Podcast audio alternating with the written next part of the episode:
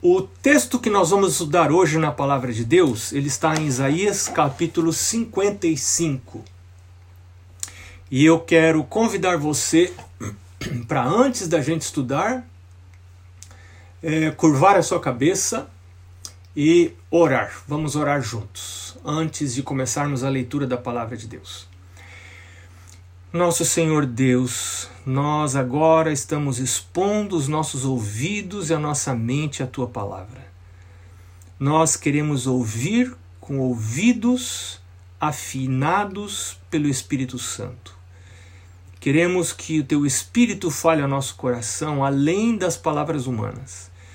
Que nós possamos ouvir a voz de Deus e não os lábios finitos de humanos que essas palavras possam atingir as necessidades do nosso coração, possam trazer nutrição à nossa alma.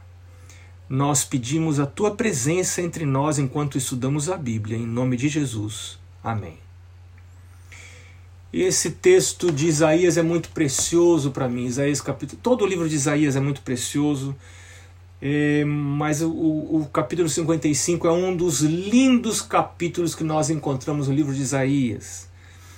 E é um capítulo para pecadores, é um capítulo para pessoas que têm falhas, para pessoas erradas, para pessoas que adulteraram, para pessoas que têm pecados, para pessoas que têm conflitos dentro da sua casa, para pessoas que têm ódio para pessoas que têm desejo de vingança. É para esse tipo de pessoas é que é o capítulo 55 de Isaías. E ele começa no verso 1 com: Ah, todos vós que tendes sede, vinde às águas. E vós os que não tendes dinheiro, vinde, comprai e comei.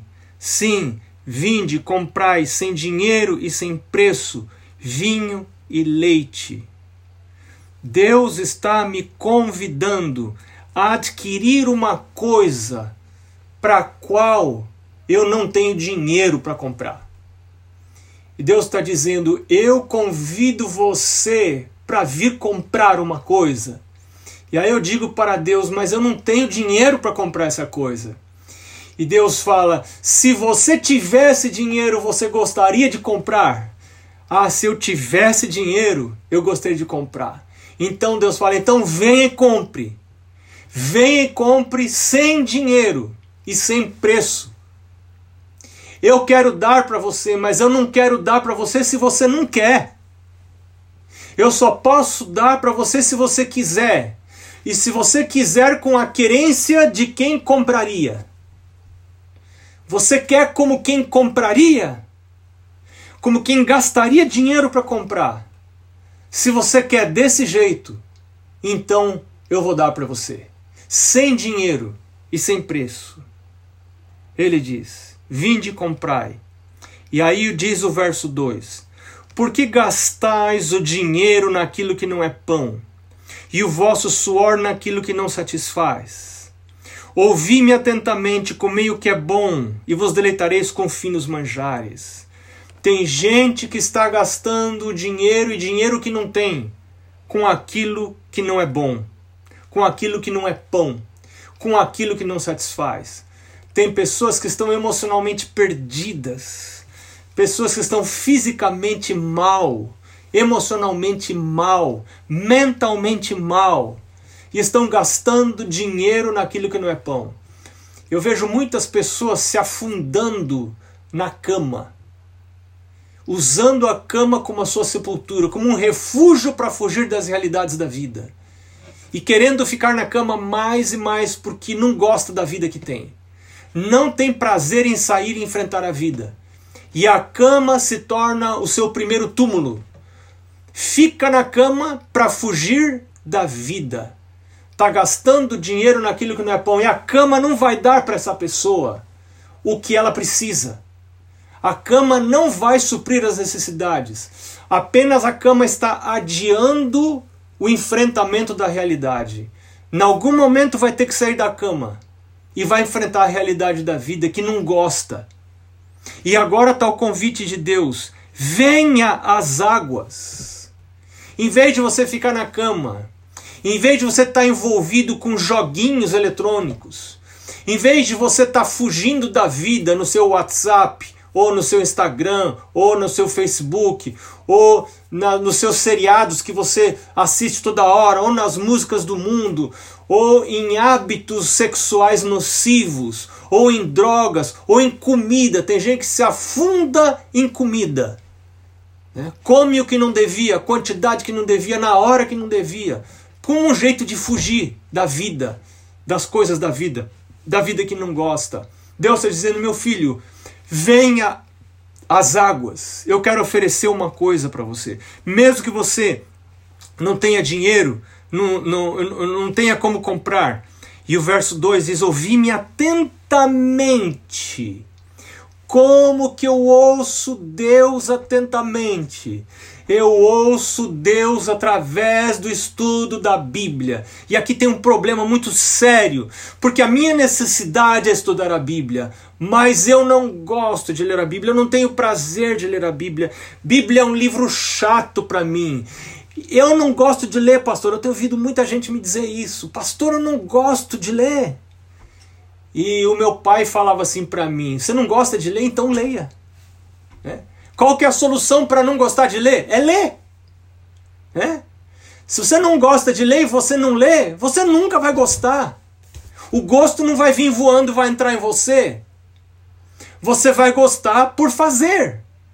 Eu me lembro que eu repeti de ano uma vez, eu era muito mau aluno, dei muito, mal tra muito trabalho para meu pai. E o meu pai, e o meu pai disse: "Meu filho, qual é o problema, meu filho? Por que, que você tira essa nota em, em matemática?" E eu disse para meu pai: "Pai, é porque eu não gosto de matemática."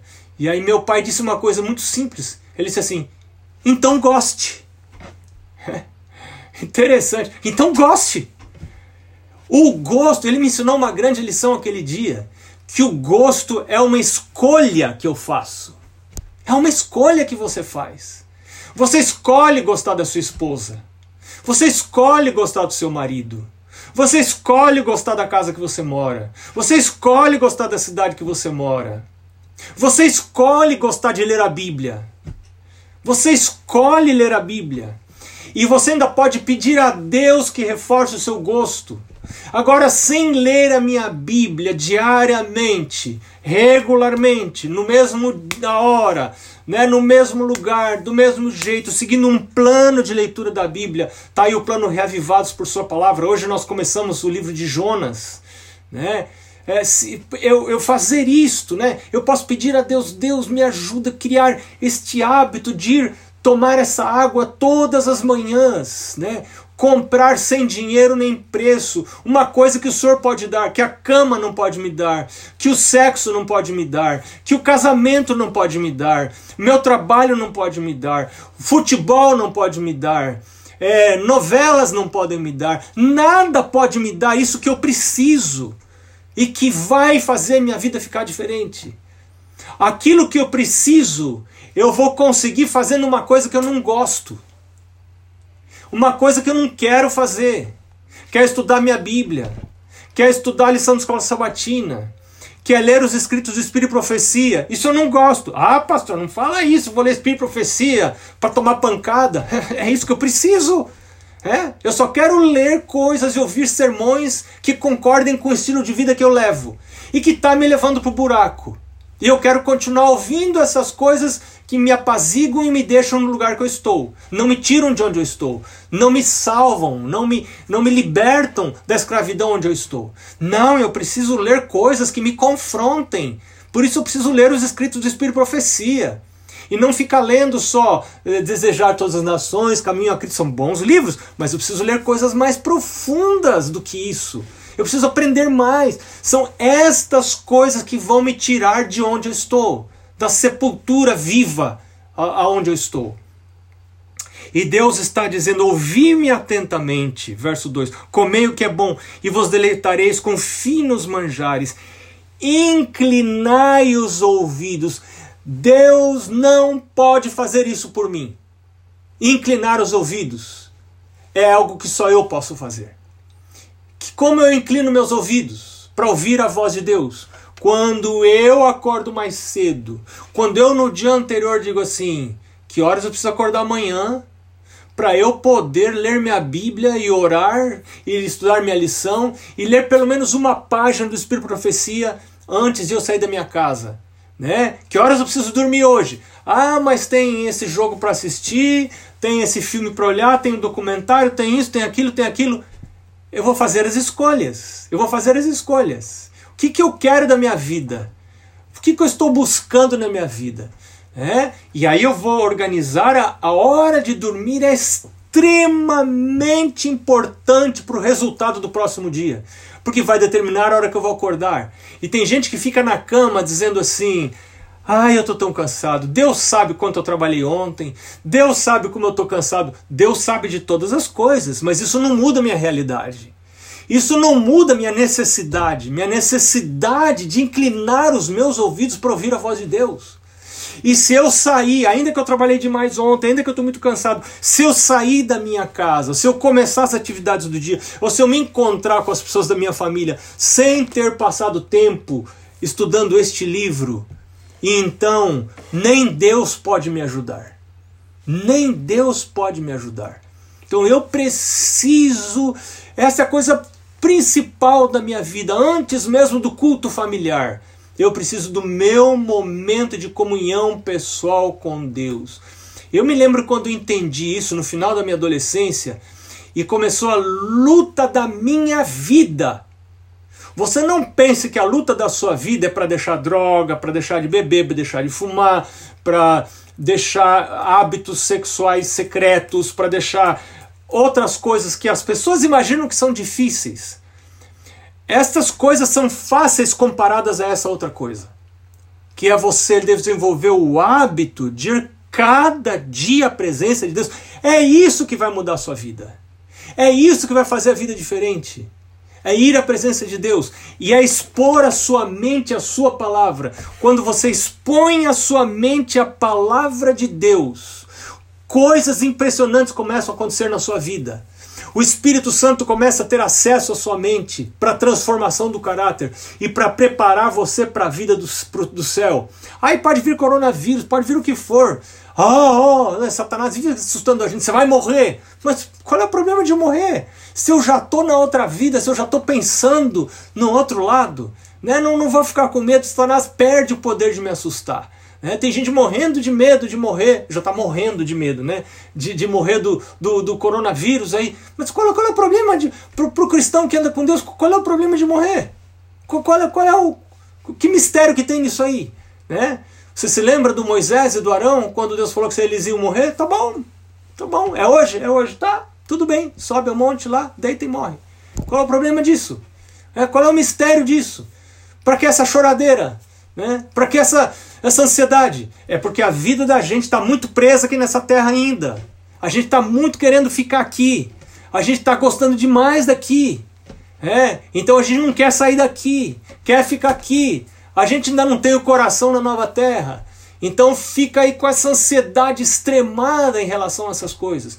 Eu não estou querendo dizer que a gente não deve cuidar. Claro que a gente deve cuidar e a gente não deve ser imprudente de se expor desnecessariamente, né?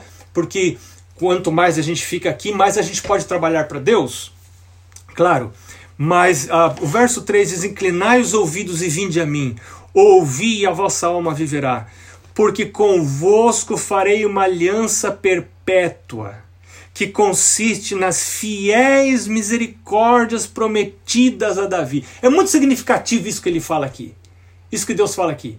Deus fala assim: Eu quero fazer com você uma aliança perpétua. E eu vou dizer para você como é que é essa aliança.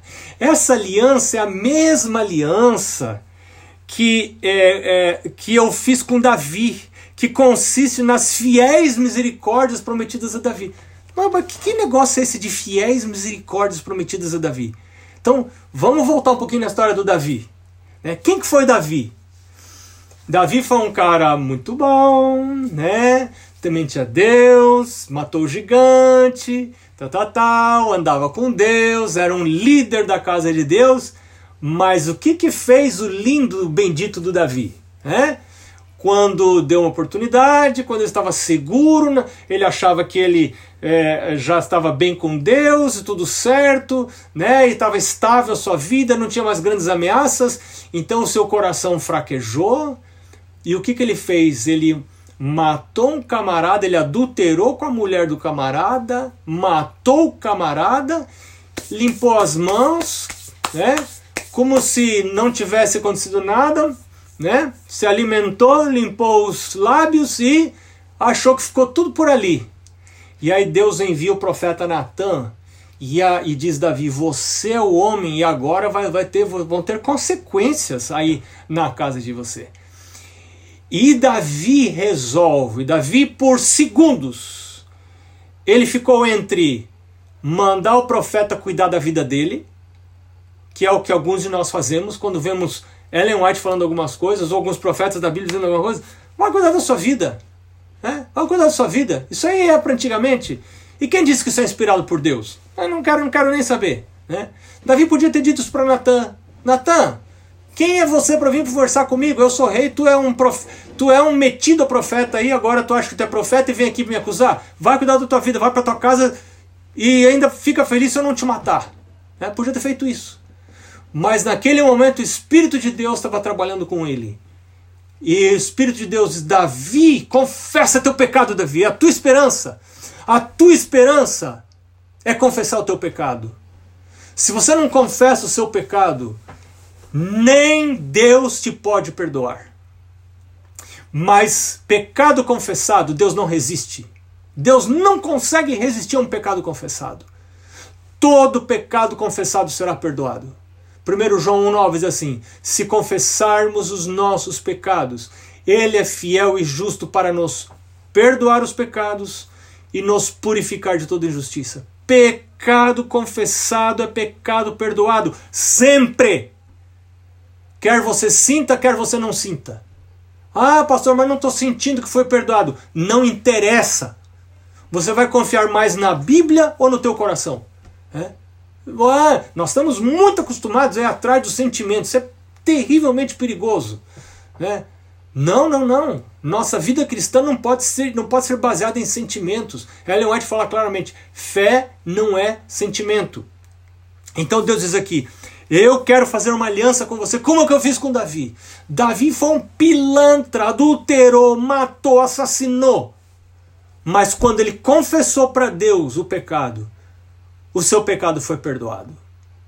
E Deus foi misericordioso, inclusive quando aplicou o juízo a Davi, porque ele não, ele não ficou livre de, de sofrer por causa do erro. Mas ele disse para o profeta: Eu prefiro cair nas mãos de Deus do que cair na mão dos homens, porque eu sei que grandes são as misericórdias de Deus. Né? Então a gente pode. É, esses dias eu ouvi uma história, uma história triste. Uma pessoa que uma, uma, uma mulher que adulterou, adulterou com o irmão do esposo. E agora a cabeça dela está assim em turbilhão e não consegue mais viver. E não está muito difícil. E agora a luz da Bíblia está entrando na mente dela. E a pergunta dela é: Devo confessar para o meu marido ou não devo confessar para o meu marido? O que, que eu devo fazer? Devo confessar para o meu marido ou não devo confessar para o meu marido? Se eu não confessar, a confissão não ajuda tanto o marido. Se ela não confessa, ela não vai conseguir mais dormir o resto da vida. Isso não vai ficar limpo jamais. Se ela confessa, ela pode perder o casamento. Mas se ela ficar no casamento desse jeito, o casamento também não vai compensar. O que, fazer? O que fazer? Confia no Senhor. Davi falou assim: se é para cair, eu quero cair nas mãos do Senhor. Ele confessou o pecado.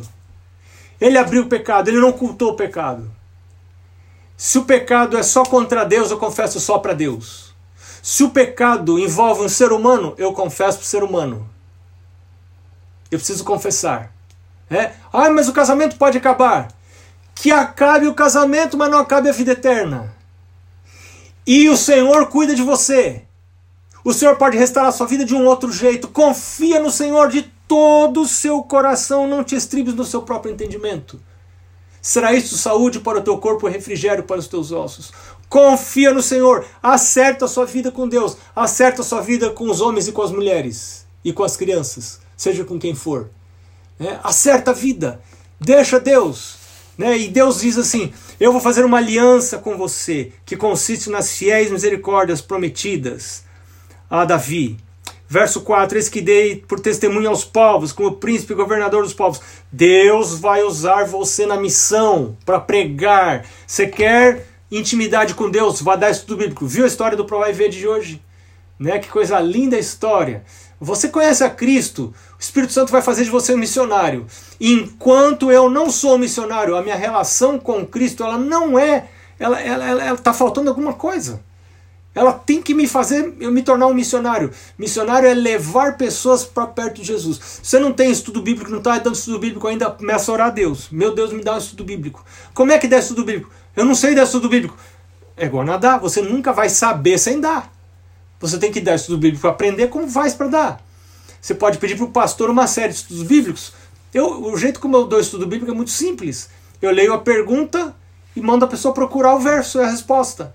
E aí faço um comentário. Ah, pastor, e se pergunta uma coisa que eu não sei responder? Você fala que você não sabe, ora. Fala que você não sabe, vai procurar a resposta e na outra semana você traz a resposta. É? Mas nós precisamos é, é, é, estar envolvidos no evangelismo para crescer espiritualmente. Verso 6 agora. Buscai o Senhor enquanto se pode achar. Invocai-o enquanto está perto. Isto quer dizer que existe um tempo para buscar a Deus. O verso está dizendo enquanto se pode achar. Vai ter um tempo em que eu não vou poder mais achar. Quando estou distante de Deus, esse distanciamento vai aumentando. Até que chega um, e o Espírito Santo vai falando comigo, e eu vou rejeitando, e eu vou rejeitando.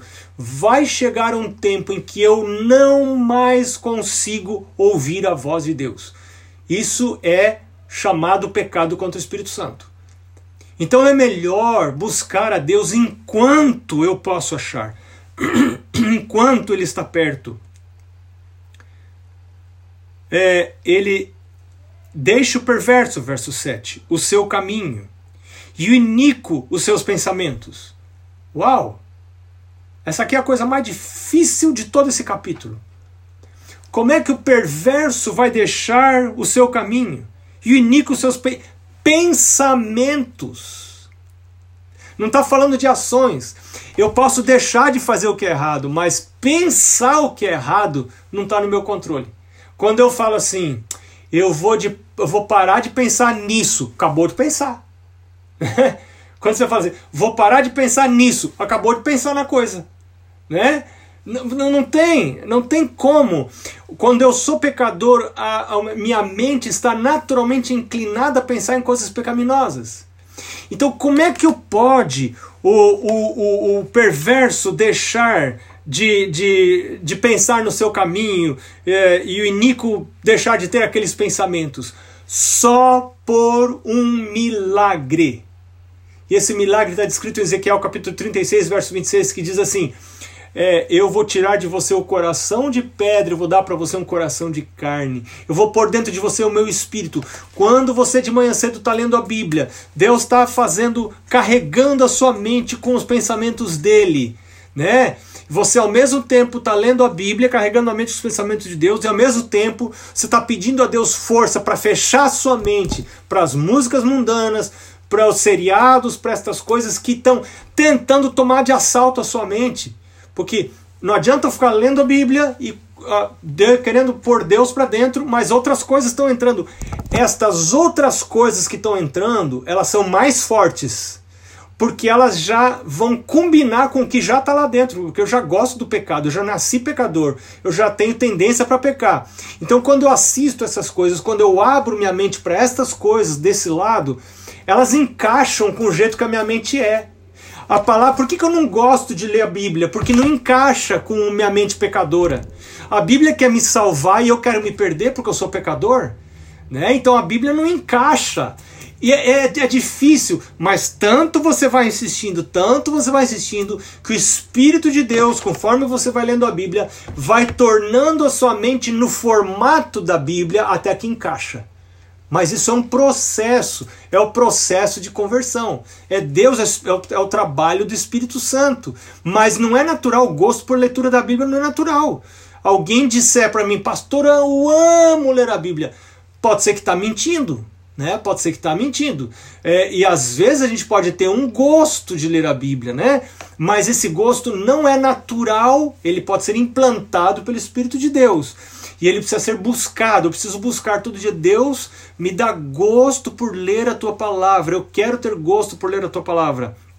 Então, é, verso 7: Deixe o perverso o seu caminho, e o iníquo os seus pensamentos. Nós adoramos um Deus que lê os pensamentos. Apocalipse 2, 23, Deus fala assim: Eu examino os pensamentos, né? Que eu fico pensando assim: meu, eu posso enganar minha esposa, eu posso enganar as pessoas com quem eu trabalho, eu posso até enganar vocês nas coisas que eu estou falando aqui agora, né? E me, me, me, me, postando de um pastor e fazendo que eu sou uma pessoa de Deus. Eu posso estar enganando as pessoas, mas eu não posso enganar a Deus. Deus conhece os meus pensamentos.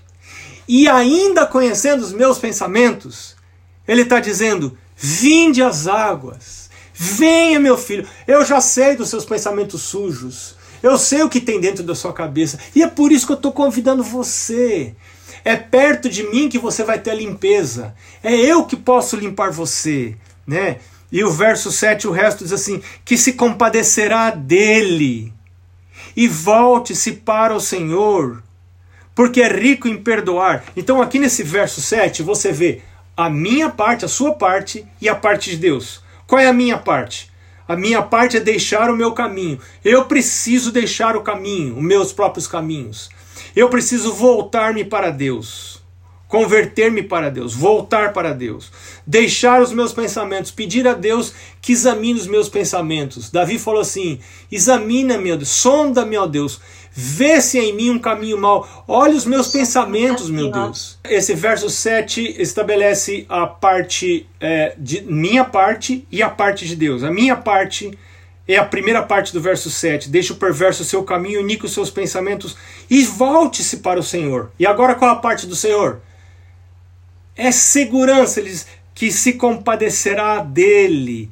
Deus é rico em perdoar. Você confessa e diz: Meu Deus, eu nem estou querendo voltar para o Senhor, eu nem tenho esperança que o Senhor pode me ajudar, eu estou muito distante do Senhor. Deus perdoa você, Deus recebe você, Deus recebe a mim. Verso 8 diz: Porque os seus pensamentos não são os vossos pensamentos, nem os vossos caminhos, os meus caminhos, diz o Senhor. Porque assim como os céus são mais altos que a terra, Assim são os meus caminhos mais altos do que os vossos caminhos, e os meus pensamentos mais altos do que os vossos pensamentos. Porque assim como descem a chuva e a neve dos céus, e para lá não tornam, sem que primeiro reguem a terra, e a fecundem e a façam brotar, para dar semente ao semeador e pão ao que come, assim será a palavra que sair da minha boca. Olha que promessa, gente não voltará para mim vazia, mas fará o que me apraz e prosperará naquilo para que a designei. Sabe o que Deus está prometendo aqui? Se você abrir a sua mente para a palavra de Deus, Deus está dizendo: assim como a chuva cai e não volta para cima, ela cai e quando ela cai, ela faz coisas acontecerem, faz brotar semente, faz uma série de coisas lindas acontecerem. Assim também Deus está falando: a minha palavra não voltará vazia, né? Mas ela vai fazer aquilo que me apraz. Ou seja, se você, mesmo não querendo ler a Bíblia, você, pela ajuda de Deus, por um milagre de Deus, vai dormir mais cedo toda noite, para acordar um pouco mais cedo, para antes de sair de casa, em primeiro lugar, antes de tudo, você ler a sua Bíblia, você estudar a sua lição de escola sabatina, você ler o Espírito de Profecia, Deus está falando, essa palavra vai operar milagre na sua mente. Não me pergunte como, eu não sei explicar. O que eu sei é que isso acontece. Coisas começaram a acontecer na minha vida lá na minha adolescência, quando eu, da pá virada, completamente torto, completamente afastado de Deus, dando trabalho para meus pais, a vida é um fracasso em todas as áreas, a vida toda bagunçada. Quando, pela fé, escutando um sermão, Deus falou para mim assim: por que você não experimenta ler a Bíblia? Eu leio a Bíblia, mas eu não gosto de ler a Bíblia, eu não suporto ler a Bíblia, né? Não tenho interesse em ler a Bíblia. E Deus dizendo: começa a ler a Bíblia, mesmo sem gostar, mesmo sem entender. Comece a ler a Bíblia, comece a ler a Bíblia. E eu entendi que minha vida já estava ruim, eu tinha vontade até de acabar com a minha vida. Né? Minha vida uma vida horrível, sem razão para a vida tá horrível. Né? E eu então é, comecei a pedir a Deus ajuda para desenvolver o hábito de ler a Bíblia todos os dias, na mesma hora, no mesmo lugar, de manhã cedo. E aí a minha vida começou a, as coisas começaram a acontecer na vida. As coisas começaram. A, quando você se expõe à palavra de Deus, você se está expondo ao próprio poder de Deus. Eu quero dizer uma coisa para você muito séria. Não existe experiência com Deus fora da palavra de Deus. Não existe experiência com Cristo fora da palavra de Cristo. Se você encontra Cristo fora da palavra, é o falso Cristo.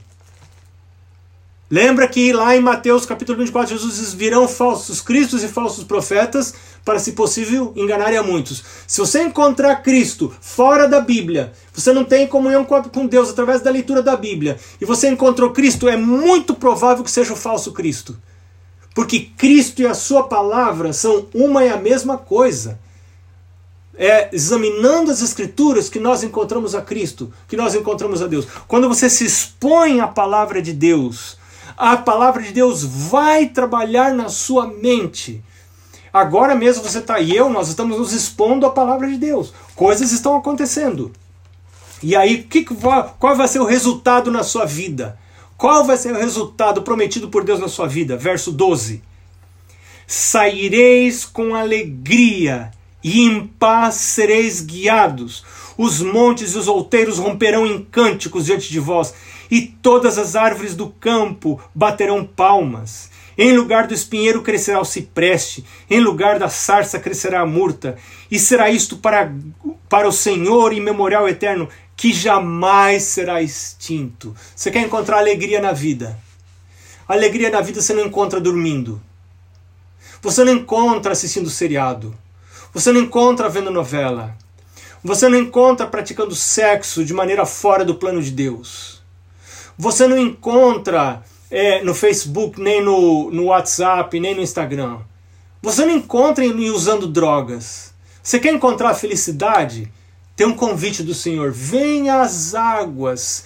Venha comprar sem dinheiro nem preço. Eu quero dar para você. Inclina os seus ouvidos. Ouve a minha voz. E eu vou dar para você alegria e paz. Você vai ser guiado com alegria e paz. Que não vem de você não vem do clima. Eu me lembro como era influenciado pelo clima. Acordava, dia nublado, aquela coisa baixava, já baixava tudo por dentro assim, né? E eu entendi que a minha alegria não pode vir das circunstâncias exteriores.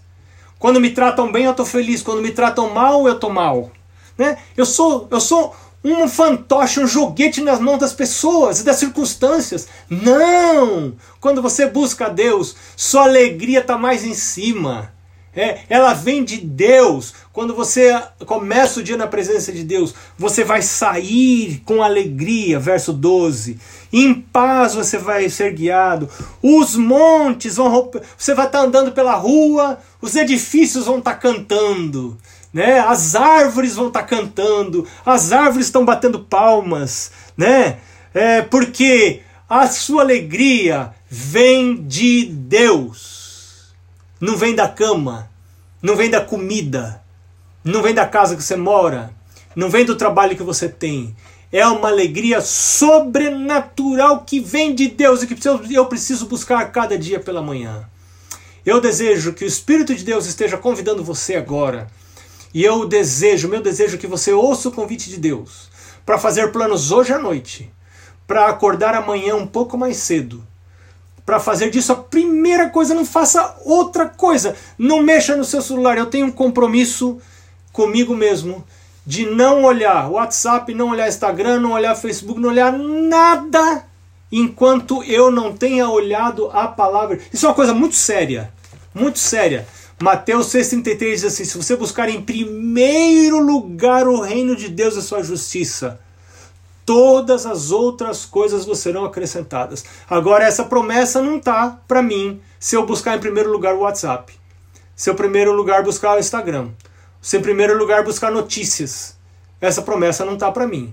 Essa promessa está para mim se em primeiro lugar eu buscar o reino de Deus e sua justiça. Então, todas as outras coisas me serão acrescentadas. Talvez para alguns de nós essas outras coisas estão faltando porque eu não tenho buscado em primeiro lugar. É preciso ser radical, radical mesmo. Seja radical com você, não com os outros. Seja radical com você. Se você não for radical com você, você não consegue estabelecer hábitos.